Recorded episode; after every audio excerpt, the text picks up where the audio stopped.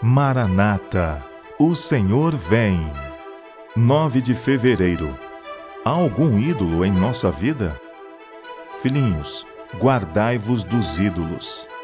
1 João capítulo 5, verso 21. Todo verdadeiro filho de Deus será joeirado como o trigo, e no processo do joeiramento tem de ser sacrificado todo acarinhado prazer que afaste de Deus a mente. Em muitas famílias, o cimo da lareira, as estantes e mesas estão cheios de ornamentos e quadros. Assim, os pensamentos, que deveriam estar em Deus e nos interesses celestiais, são atraídos para as coisas comuns. Não é isto uma espécie de idolatria? Não deveria o dinheiro assim despendido ter sido usado para beneficiar a humanidade, aliviar os sofredores, vestir os nus e alimentar os famintos? Não deveria ser colocado no tesouro do Senhor para promover sua causa e edificar seu reino na terra? Este assunto é de grande importância e é-vos apresentado para salvar-vos do pecado da idolatria. Bênção sobreviriam à vossa alma se obedecesseis à palavra falada pelo Santo de Israel. Não terás outros deuses diante de mim.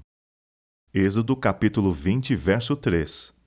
Muitos estão a criar para si mesmos cuidados e ansiedades desnecessários, dedicando tempo e pensamentos aos ornamentos inúteis de que enchem sua casa. É necessário o poder de Deus para despertá-los desta devoção, pois é idolatria para todos os efeitos. Aquele que esquadrinha o coração deseja afastar os seus de toda sorte de idolatria. Ocupe a palavra de Deus, o bendito livro da vida, as mesas agora repletas de ornamentos inúteis.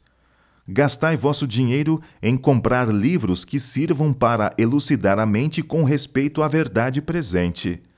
Apanhai a palavra do Senhor como um tesouro de sabedoria e amor infinitos. Ela é o roteiro que assinala a verdade que leva ao céu. Oxalá esquadrinhasseis as Escrituras com coração devoto e um espírito rendido a Deus.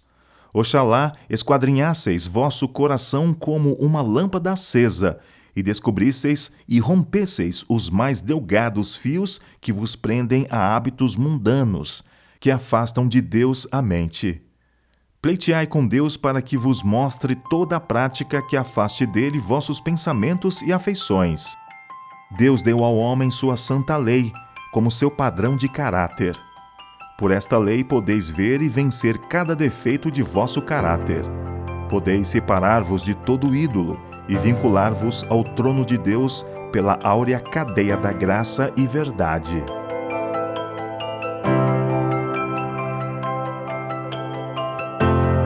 Ellen G. White, Meditações Matinais, Maranata, O Senhor Vem, de 1977.